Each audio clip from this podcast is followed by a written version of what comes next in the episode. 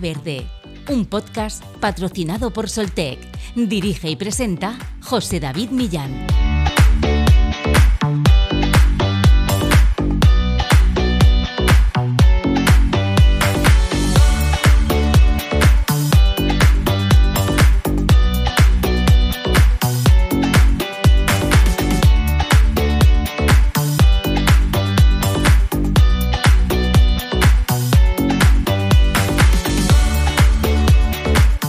Rápido avance de las tecnologías digitales ha acelerado la construcción de cientos de centros de datos en todo el planeta.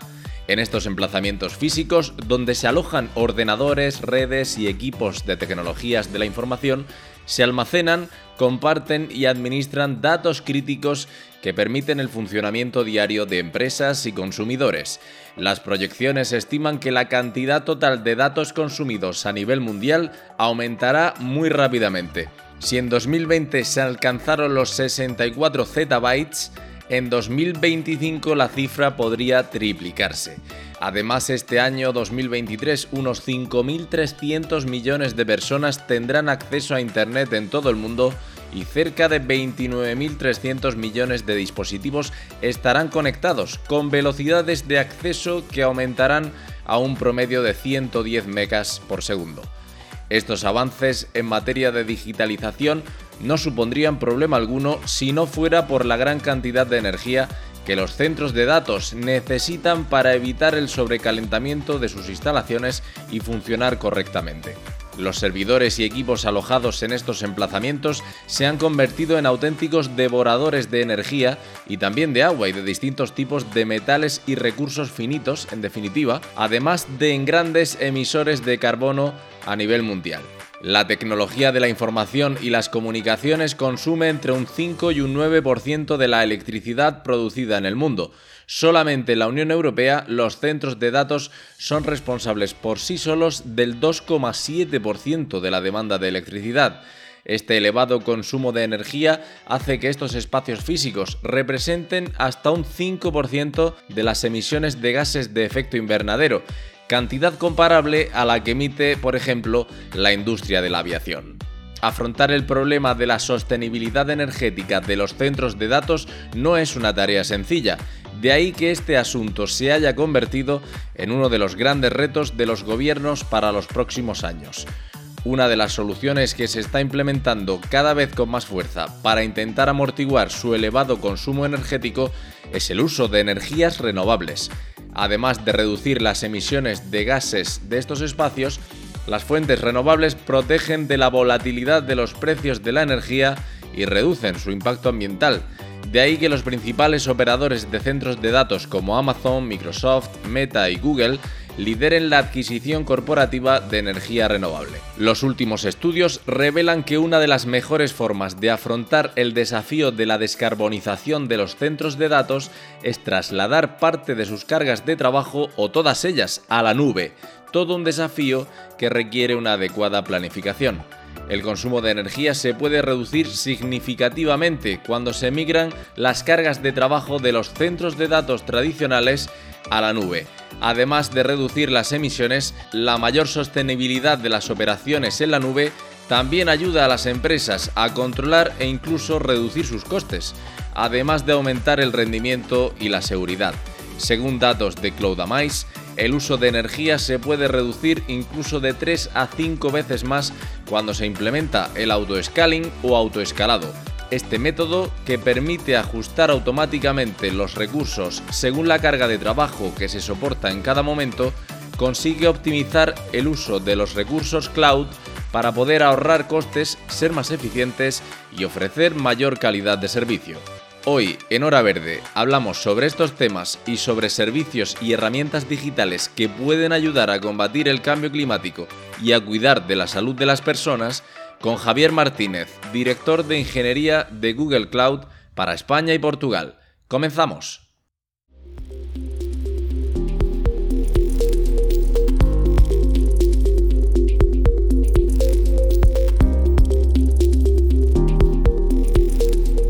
Hoy, como les decía en el inicio de este episodio de Hora Verde, íbamos a hablar de la sostenibilidad de la nube. Y dirán, ¿qué es eso? No, no vamos a hablar de meteorología, sino de otra nube distinta, que es eh, Google Cloud. Y bueno, pues precisamente cuando se cumplen 20 años pues eh, de ese aniversario que hace Google, 20 años, y, es una empresa pues que, trabaja mano a mano con la sostenibilidad para hacer eh, pues un planeta más sostenible y, donde pues eh, como siempre digo la calidad de vida sea mejor para, para todos. En este caso desde el lado de la tecnología. Vamos a hablar de ello tranquilamente con Javier Martínez, director de Ingeniería de Google Cloud para España y Portugal. Muy buenas.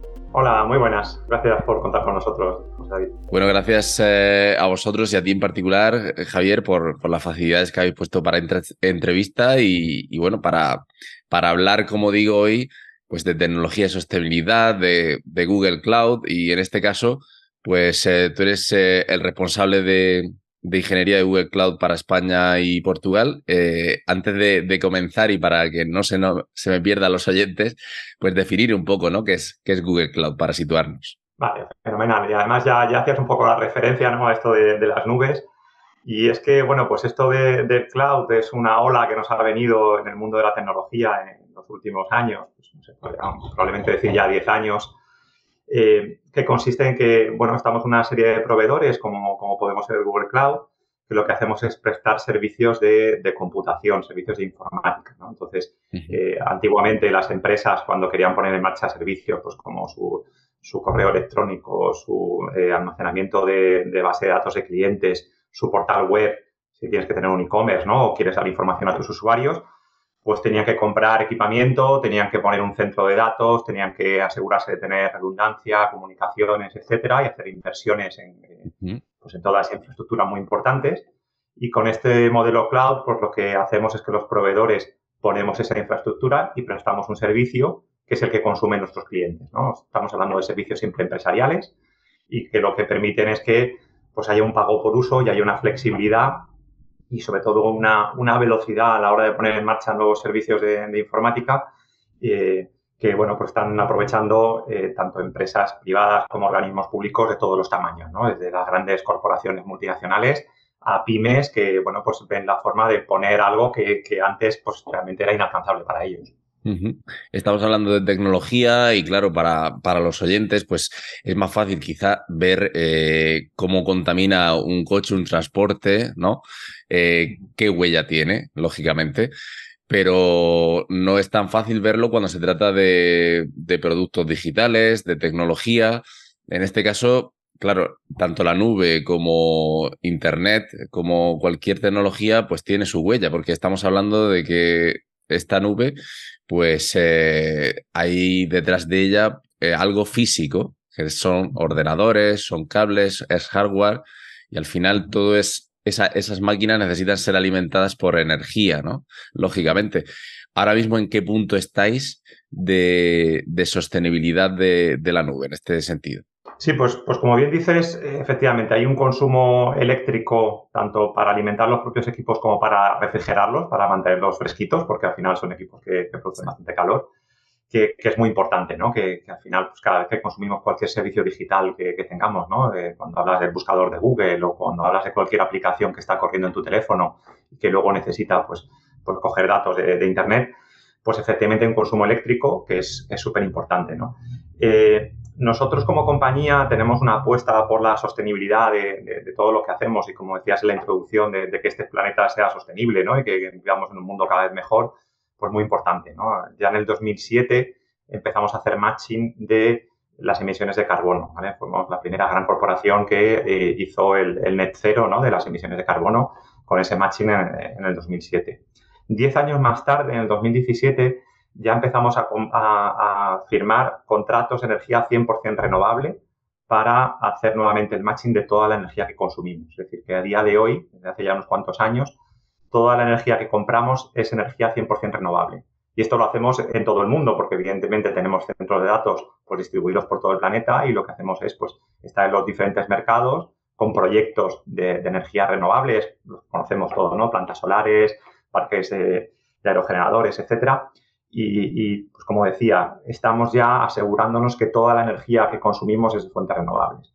Y tenemos un compromiso que va más allá, que es para el 2030, que la verdad es que cada vez queda menos, ¿no? Porque los, meses y los años van corriendo, ¿no? Y está sí. desde hace un par de años ya. Donde lo que queremos es asegurarnos que 24 horas al día, el 100% del tiempo, todas nuestras operaciones son libres de carbono, ¿no? Porque una cosa es poder hacer el matching de la energía que al final pues se genera en una planta y luego se inyecta a la red y luego se consume donde tenemos que consumirla. Y la otra es asegurarnos que nuestros centros de datos, nuestras oficinas, el 100% del tiempo van a estar funcionando con energía libre de carbono. Entonces, como ves, realmente como compañía es una apuesta súper importante y, bueno, pues eh, estamos cambiando algunas reglas del juego, ¿no? Porque eh, está, estamos haciendo pues, que, se desarrolle tecnología nueva, eh, lo que es el consumo, el transporte y el almacenamiento de la energía Aquí no estamos hablando de energía a pequeña escala, estamos hablando de centros de datos muy grandes que necesitan cantidades de energía muy grande, ¿no? Y, realmente, pues, pues son proyectos que van al límite de lo que tecnológicamente a día de hoy es posible. Centros de datos que, bueno, tenéis en, los cinco continentes, que allí, pues, eh, para el que no lo sepa, básicamente se trata de, de, registrar datos muy sensibles y también, pues, de que cuando nosotros navegamos por Internet todo vaya bien, porque alguien hay detrás, ¿no? Lógicamente.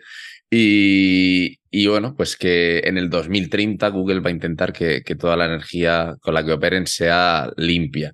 En este caso, eh, Javier, desde el 2007 creo que ya eh, sois una empresa neutral en emisiones de CO2 mediante compensaciones, imagino, que ahora me explicarás cómo se, cómo se hacen esas compensaciones, y uno de los mayores compradores de energía renovable también desde hace unos años.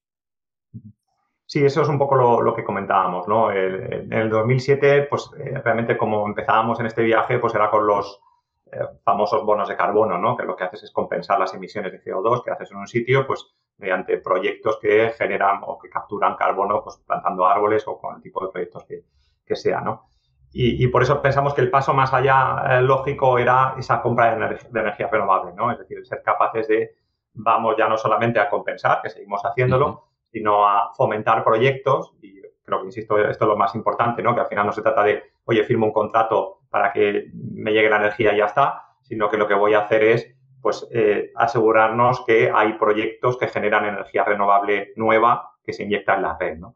Eh, el ejemplo más reciente lo tenemos precisamente aquí en España, ¿no? Hace unos meses, a finales del año pasado, eh, anunciamos un proyecto eh, para la compra de la energía de una nueva planta solar que se está construyendo en Toro, en Zamora. Entonces, es un ejemplo donde estamos invirtiendo para que en esta industria pues, se genere una planta nueva, eh, esa planta inyecte la red al grid español, a la, red eléctrica española, y nosotros estamos comprando toda esa energía. O sea, que, es una forma en la que, bueno, pues claramente facilitamos, mejoramos eh, cómo va a ser el balance todo lo que hay en España y poniendo nuestro granito de arena ¿no? a, reducir esa cantidad de emisiones. Al final es poner un grano de arena sobre, pues, eh, como decimos, una, una industria que, pues, eh, según los datos, es responsable del 2-3% de la demanda de energía en el mundo. Estamos hablando de, cantidades grandes. Y, leía, Javier, pues una noticia de que la nube consume ingentes cantidades de, energía, pero que la, la inteligencia artificial eh, generativa que será aún peor, que ni siquiera los centros de datos están preparados para esta nueva era. No sé qué, no, qué nos puedes comentar al respecto. Bueno, pues, pues efectivamente, esto, esto de la inteligencia artificial generativa, que, yo creo que nos ha llegado a todos, pues, pues más o menos en el último año, ¿no? En los últimos meses hemos visto cómo pues, proliferan aplicaciones, ¿no? En Google tenemos Google Bar, que es un servicio pues, de chatbot, ¿no? Donde puedes preguntar cosas y te va respondiendo. Bueno, no puedo decir que mis hijos hacen los deberes con, con esta tecnología ya, ¿no? Eh, y sobre todo a nivel empresarial, a nivel corporativo, pues tenemos eh, bueno, equivalentes comerciales ¿no? que permiten que las empresas pues, implementen este tipo de, soluciones, ya sea para sus equipos de ese trabajo con la ofimática. ¿no? En Google tenemos Google Workspace, que son las hojas de cálculo, los documentos, las slides, y que ya tienen ese asistente que llamamos Duet, que te permite, pues eso, que, le puedas pedir cosas y trabaje un poco por ti, ¿no? Es, un asistente de, trabajo. Eh, pero luego, sobre todo, vamos al mundo empresarial a decir, oye, pues eh, si eres una empresa de seguros o si eres un banco, ¿por qué no implementar una solución de este tipo? O bien para tus propios trabajadores o bien eh, para tus clientes, Bueno, esto que, evidentemente pues es chulo y que estamos pues aportando cierto valor ¿no? al mercado laboral, al mercado empresarial, efectivamente, como bien decías, pues tiene un consumo de, computación por atrás que, es bastante relevante, ¿no? Porque son modelos, esto que llamamos los grandes modelos de lenguaje, son modelos que, computacionalmente son muy complejos y efectivamente pues tienen un consumo eh, pues importante, ¿no? De hecho, estamos viendo que, en esta carrera de la inteligencia artificial generativa, pues por un lado está la parte de estos algoritmos, de hacerlos cada vez mejores, que nos entienda mejor y demás, y ahí pues, Google realmente pues, lleva años invirtiendo y, tenemos ya modelos disponibles muy interesantes. Pero hay otra carrera súper importante que es la carrera de la infraestructura, es decir, cómo soy capaz de tener disponible la potencia de cómputo que, es necesario, ¿no? Nosotros, evidentemente, también estamos trabajando ahí, llevamos años invirtiendo, años invirtiendo pues, en tener pues, literalmente miles de servidores y, CPUs, GPUs, que son las que se utilizan para computar estos modelos. Eh, pero todo esto lo hacemos dentro del marco que, comentábamos antes, lo hacemos dentro de un marco sostenible, con emisiones de carbono netas cero y con toda la energía que alimentan esos modelos y esa infraestructura eh, pues libre de carbono, ¿no? O sea, que, no nos salimos de un barco para meternos en el otro, ¿no? Sino, que, realmente estamos eh, haciendo que también esta tecnología que efectivamente es eh, muy, muy demandante en, potencia de cómputo y en energía eléctrica, por lo tanto, pues que también sea sostenible. No obstante, Javier, hay que señalar eh, que la nube y bueno, y Google Cloud, que es una de las eh, nubes, pues es una de las mejores formas migrar las cargas de trabajo ¿no? que tenemos en los ordenadores a la nube, pues para afrontar el desafío de la, de la descarbonización de esos centros de datos, precisamente. Efectivamente, porque como decíamos, nosotros ya esto lo estamos haciendo desde hace unos años eh, y los, clientes cuando migran sus servicios a la nube, pues ya tienen la garantía de que estamos operando pues, libres de carbono. ¿no? Y de hecho, tenemos una herramienta que está disponible de forma gratuita para todos nuestros clientes que permiten, pues en, su consola de, trabajo, ¿no? donde tienen pues, todos los recursos que tienen desplegado en la nube, sacar un informe precisamente de sostenibilidad, ¿no? de cuál es el impacto, los diferentes scopes eh, que, están generando ¿no? dentro de sus operaciones para que lo puedan incorporar a sus propios impactos medioambientales, ¿no? Eh, el neto en energía va a ser cero, ¿no? Lo que pasa es que, como sabes, pues luego hay otro tipo de, ambientes o de scopes que, hay que tener en cuenta, ¿no? Y, en esos pues somos muy transparentes y le damos a las empresas toda esta información para que la puedan incorporar. Efectivamente, hay clientes que, uno de los argumentos para venirse a la nube es, poder utilizar pues, un modelo más, más sostenible, más, más verde, ¿no? Si lo queremos llamar así porque al final, pues tener centros de datos y operarlos, pues es una inversión importante y hacerlo de forma sostenible, pues, pues hace que la inversión realmente sea, sea mayor.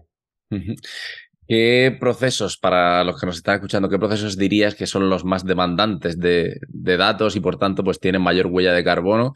¿A cuáles tenemos que estar atentos y, cómo podemos, digamos, sustituirlos por otros más sostenibles, no? Bueno, eh, realmente prácticamente toda, toda la informática pues, pues es demandante en, huella de carbono. Hablábamos antes de la inteligencia artificial, que, yo creo que es la, nueva normalidad, ¿no? Cuando hablamos de, informática, eso probablemente es lo más, lo más demandante.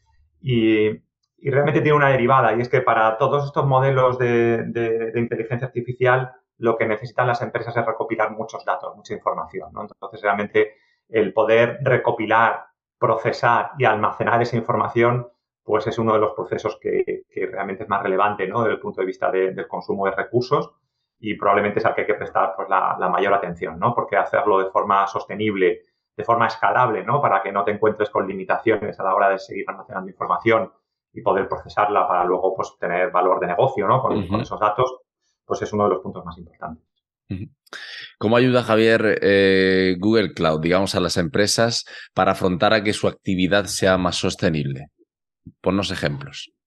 Bueno, pues em, como decíamos antes, primero está la parte de infraestructura, ¿no? La parte de infraestructura, simplemente por irte a la nube, ya estás, eh, bueno, optimizando tu, consumo de recursos, tu consumo de energía, ¿no? Digamos que esa es la parte, vamos a decirlo fácil, ¿no? Porque realmente, pues es hacer una migración y a partir de ahí ya lo tienes, ¿no? Luego, los siguientes pasos, evidentemente, se tratan de optimizar procesos, ¿no? Es decir, hacer procesos que, tengas en tu organización y que sean lo más, que pasen a ser lo más eficientes posible, ¿no?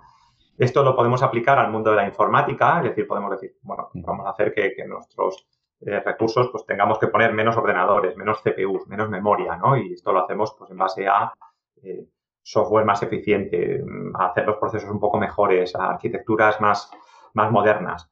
Bien, todo eso está perfecto, eh, pero nos limita al mundo de la informática, ¿no? Y bueno, el mundo de la informática tiene un cierto impacto, pero como decías antes, es un 2-3% del total, ¿no? del impacto mundial, ¿no?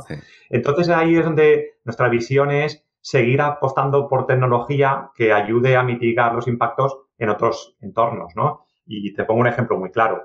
Tenemos un servicio en Google Cloud, que es el, eh, servicio de, enrutado de flotas, que lo que permite es, también mediante, algoritmos de inteligencia artificial, pues optimizar cómo las empresas de, reparto, las empresas de paquetería, cómo hacen la distribución de, los paquetes entre los diferentes eh, vehículos que tienen en las ciudades, cómo son estas rutas, cómo optimizarlas y pues parametrizar precisamente el que se tarde lo menos posible o se consuma lo menos posible. ¿no? Entonces, esto es un ejemplo donde estamos llevando tecnología ya no al mundo de la informática, sino al mundo físico, ¿no? A, esos coches que nos están trayendo los, los, envíos, los repartos a casa, pues vamos a intentar que sean lo más eficientes posible.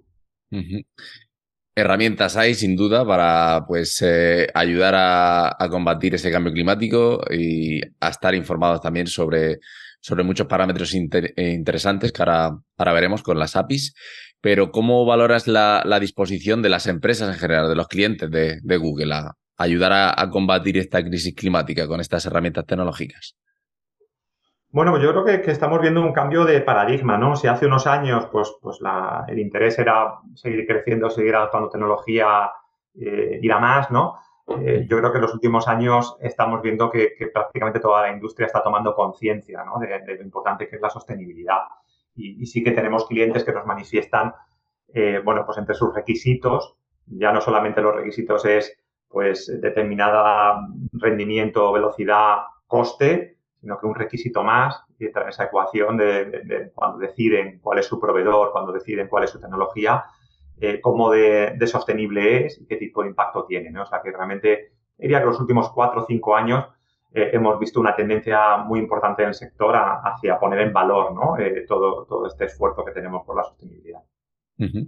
se, se, habla mucho también, pues, lógicamente, en un sentido u en otro, pues, de, de la inteligencia artificial, pues, que, que por un lado, pues, puede ser también en peor para, para las emisiones de, gases de efecto invernadero, como hemos visto, pero por otro también puede ayudar a combatir el, cambio climático, ¿no? Eh, ¿Cómo se, se, lo podemos explicar a, la gente para que sepa que, esta inteligencia artificial, que, muchas veces se vende también negativamente, cómo nos puede ayudar ¿no? a salvar el planeta?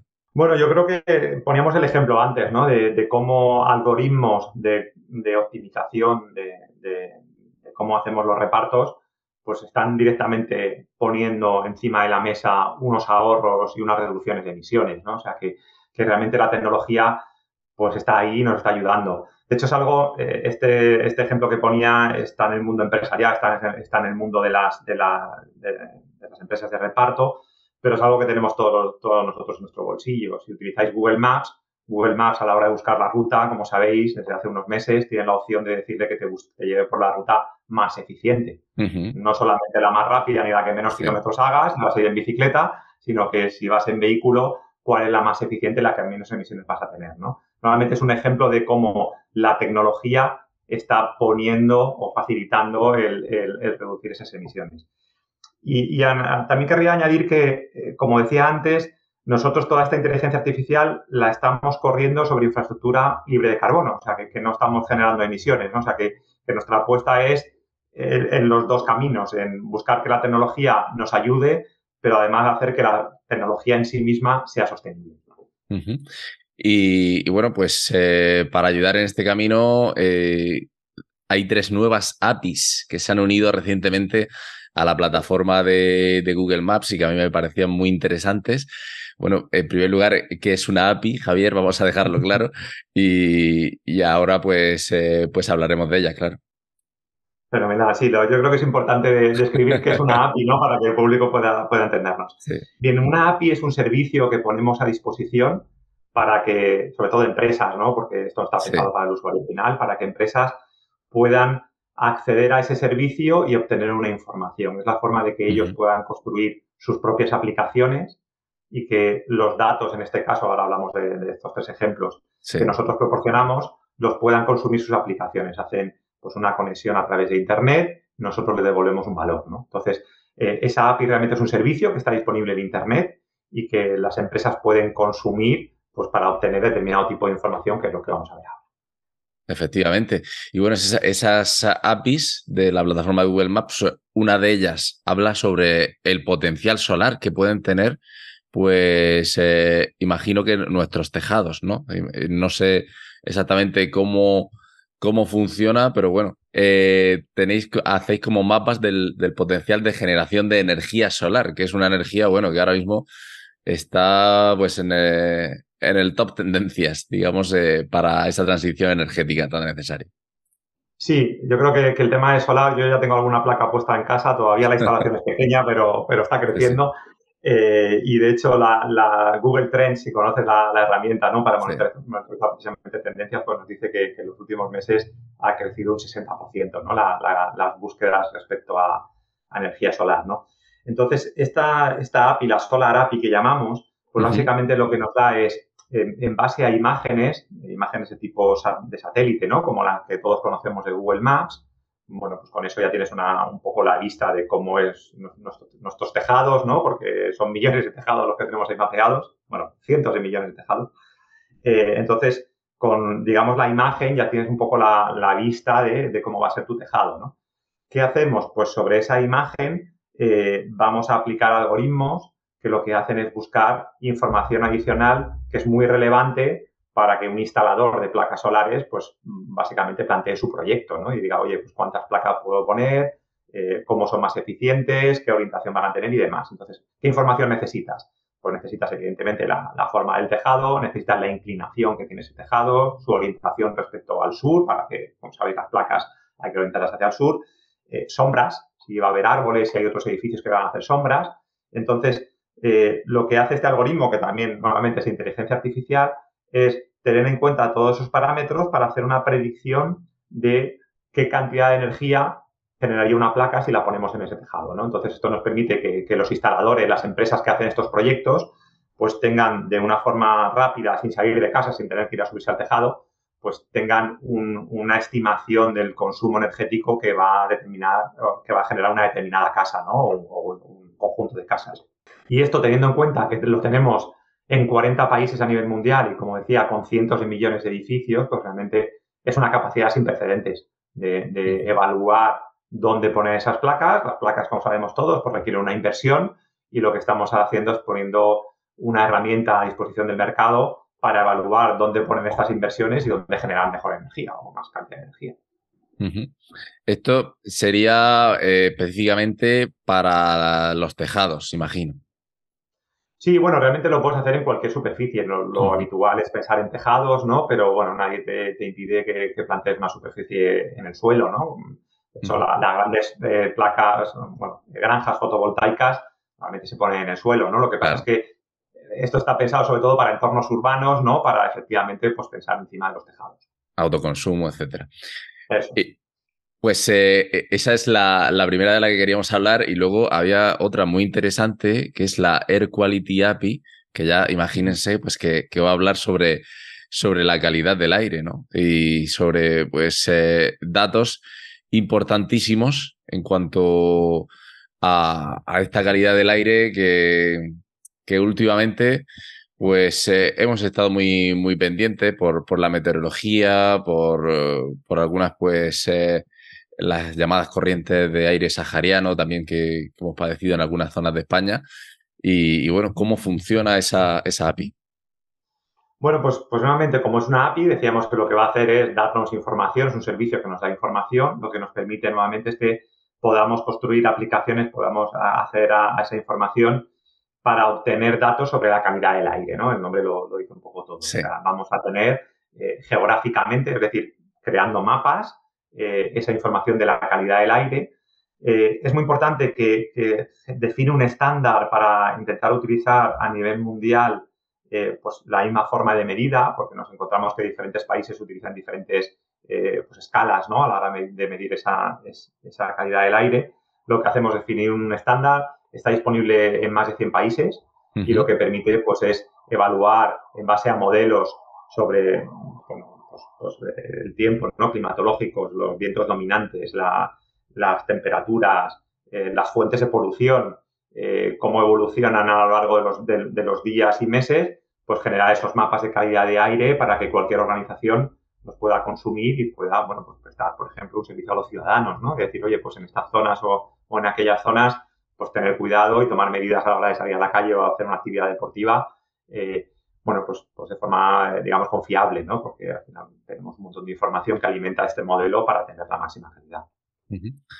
Y, y luego si los clientes, pues, eh, digamos, quieren, aparte de saber cuál es y cómo se puede instalar, eh, pues, esas placas para, para generar la mayor potencia solar, eh, tener información sobre la calidad del aire, pues si alguno también es alérgico, como en mi caso, pues tiene también la, la Pollen API, ¿no? Que imagino pues que, que da pues datos sobre dónde están los mayores niveles de polen en las ciudades y, también de alguna manera, pues eh, además de ayudar a la población a adaptarse a estos efectos del, cambio climático, pues es una aplicación que es muy preventiva para la salud. Efectivamente, efectivamente. Y, lamentablemente cada vez somos más, yo también me, incluyo en el, grupo de los alérgicos, ¿no? Y, y esta solución bueno, es parecida, ¿no? Eh, en, servicio a la que hablamos de calidad del aire, lo que pasa que en este caso, pues está, bueno, pues eh, justo alineada con la información del polen. Habla del polen de, más de 15 especies de plantas, ¿no? Con lo cual lo que estamos es prediciendo en esas 15 eh, especies cuál es su nivel de generación de polen y a partir de ahí, pues bueno, nuevamente con los modelos de, de vientos climatológicos y demás, pues aplicar para predecir la calidad del aire. En este caso tenemos disponible en 65 países. No lo he dicho, eh, todos estos tres servicios, por supuesto, están en España, ¿no? Dentro de todo este, este, listado de países, eh, los tres están disponibles en España, ¿no? Y en este caso, pues contaríamos con la información eh, geográfica, ¿no? De cómo es la distribución de polen, como, como decía, de 15 especies diferentes de plantas. Pues herramientas, servicios que, que tiene Google Cloud para para ayudarnos, como ven, a, combatir esta crisis climática y siempre hago mucho hincapié en hora verde también, a, cuidar nuestra salud, que es que está eh, íntimamente relacionado. No sé, Javier, si, si hay algunas otras que, nos quieras eh, destacar. Yo vi recientemente algún servicio relativo a la predicción de inundaciones, por ejemplo, alguno también que, que ayudaba pues en el tema de incendios y son pues aspectos clave ¿no? ante catástrofes naturales de estos tipos. Sí, realmente nosotros, como, como decías en la, apertura de la, entrevista, eh, pues intentamos aportar nuestro granito de arena, ¿no? Y ya sea con, mejorar nuestras propias operaciones y hacerlas más eficientes y reducir nuestra huella de carbono, como con prestar servicios, ¿no? Y, efectivamente, seguimos desarrollando servicios, tenemos servicios eh, para hacer predicciones de, la, de, las, eh, de las inundaciones, tenemos servicios para hacer seguimiento de los, de los fuegos forestales. Esto, por ejemplo, lo, se incorpora también dentro de Google Maps, ¿no? que al final es una plataforma pues, que, es masivamente utilizada, que, todos llevamos en el bolsillo y que realmente pues, nos permite contar con, una ayuda ¿no? en nuestro día a día. Entonces, pues esa ayuda es parte de lo que queremos hacer desde Google ¿no? y es parte de nuestra contribución de ese granito de arena, o unos cuantos, como hemos visto, diferentes, a hacer que todo esto pues, sea un mundo más sostenible para todos. Efectivamente, es eh, hacia lo que debemos avanzar, ¿no? Y para ello, pues todas, tanto las eh, políticas de los países como, como las de las empresas, pues eh, deben avanzar en ese, en ese camino de la, de la sostenibilidad. Leíamos también una nota pues, de una encuesta realizada por The Harris Poll para Google Cloud, en la que participaron más de 1.400 ejecutivos y ejecutivas de, de 16 eh, países. Y bueno, los datos no eran muy halagüeños, Javier, porque decían que, que, había descendido del primer al tercer escalón de prioridades para el personal ejecutivo a nivel mundial el tema de, de hacer políticas sostenibles, ¿no? Y, y, bueno, que también el greenwashing, como no, o hipocresía verde, digamos, en la traducción, pues eh, sigue siendo pues una preocupación importante en las organizaciones y que más de la mitad de los ejecutivos y ejecutivas en España, el 55% admitía haber exagerado o representado incorrectamente sus actividades de sostenibilidad. ¿Qué valoración haces de este, de este, este informe, esta encuesta que, se hizo para Google Cloud? Bueno, la verdad es que no, puedo entrar a valorarlo. Eh, yo creo que, al final eh, cada uno tiene que ser un poco consecuente con, lo, que, con lo que hace ¿no? y con lo que, con, lo que ejecuta. ¿no? Nosotros como compañía yo creo que tenemos una apuesta muy clara ¿no? la sostenibilidad. Sí que es una prioridad para nosotros. ¿no? Como decíamos ya en el 2007, o sea que si valoramos hacia atrás, pues han pasado un montón de años. Empezamos con todas estas iniciativas seguimos construyendo, todos estos años hemos seguido haciendo apuestas y, como comentaba antes, pues seguimos hacia el futuro, ¿no? Con, esa apuesta para que en el 2030 eh, operemos el 100% del tiempo libre de carbono, ¿no? O sea que, que, realmente para Google, para Google Cloud sí que es una, una prioridad, ¿no? Y seguimos trabajando en, mantener esta apuesta por la sostenibilidad.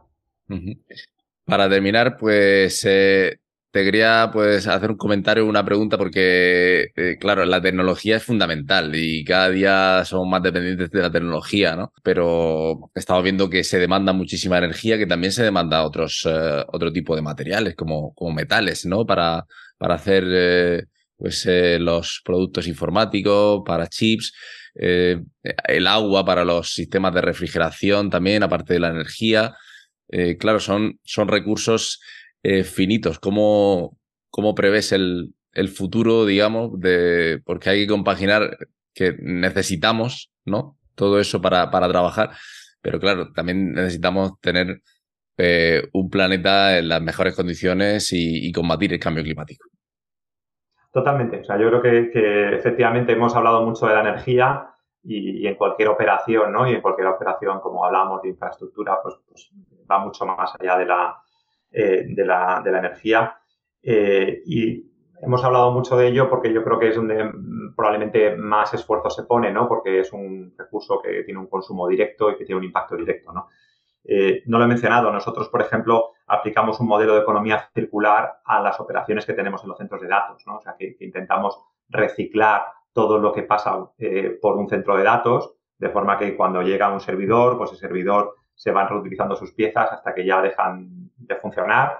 Cuando dejan de funcionar, se separan y se pasan a reciclar y normalmente vuelven a la cadena, ¿no? O sea que, que, lo que hacemos es aplicar eh, toda esta sostenibilidad no solamente al, campo de la energía, que hemos hablado mucho, sino a todo lo que hay dentro de un centro de datos, ¿no? El, siguiente, digamos, mayor consumidor pues sería los servidores, ¿no? Esos componentes que hay en los servidores y ahí nuevamente pues el, modelo circular no es el que pensamos que tiene más sentido, ¿no? porque lo que intentamos es reutilizar y reutilizar todo lo que se puede y si no luego pues pasar a reciclar y reutilizar esos materiales para volver, a construir más chips o más eh, discos duros o más lo que sea ¿no? de, esos, servidores. Pero efectivamente va mucho más allá, ¿no? O sea que, realmente hay que trabajar todos los, todos los componentes, toda la cadena de valor que tenemos, ¿no? Y desde luego es el foco que tenemos. Pues sí, y acciones como las que hemos comentado y las que lleva a cabo Google, pues eh, como decimos, una de las eh, empresas más importantes del mundo en el sector, pues yo creo que marcan el camino a seguir por, por las demás eh, empresas y que hemos, hemos dado, Javier, pues muchas ideas, ¿no? También para, para el que pueda implantarlo en su empresa a pequeña o a gran escala. Pero bueno, las energías renovables pueden estar, la economía circular puede estar en, todos lados y, y bueno, al final son iniciativas que, que debe tener eh, en cuenta pues, cualquier empresa dentro de su, su plan de responsabilidad social corporativa. Pues eh, Javier Martínez, responsable de ingeniería de Google Cloud para España y Portugal, que ha sido para mí un placer contar contigo en, en Hora Verde y bueno, que nos acerque más a un mundo que quizá a veces, eh, pues, aunque lo utilizamos todos los días, pero no sabemos tampoco lo que hay detrás. Muchas gracias. Nada, muchas gracias a vosotros. La verdad es que es un placer y, yo creo que es un plano que, como decías, ¿no? La tecnología la tenemos todos detrás, ¿no? Pero, pero no es tan conocida, ¿no? Y, el impacto que tiene la, tecnología en la sostenibilidad que, tenemos que, gestionar entre todos para, nuestro planeta, pues desde luego es súper importante. Muchas gracias por contar con nosotros. A vosotros estaremos en, contacto con nuevas eh, iniciativas, seguro. Chao. Gracias.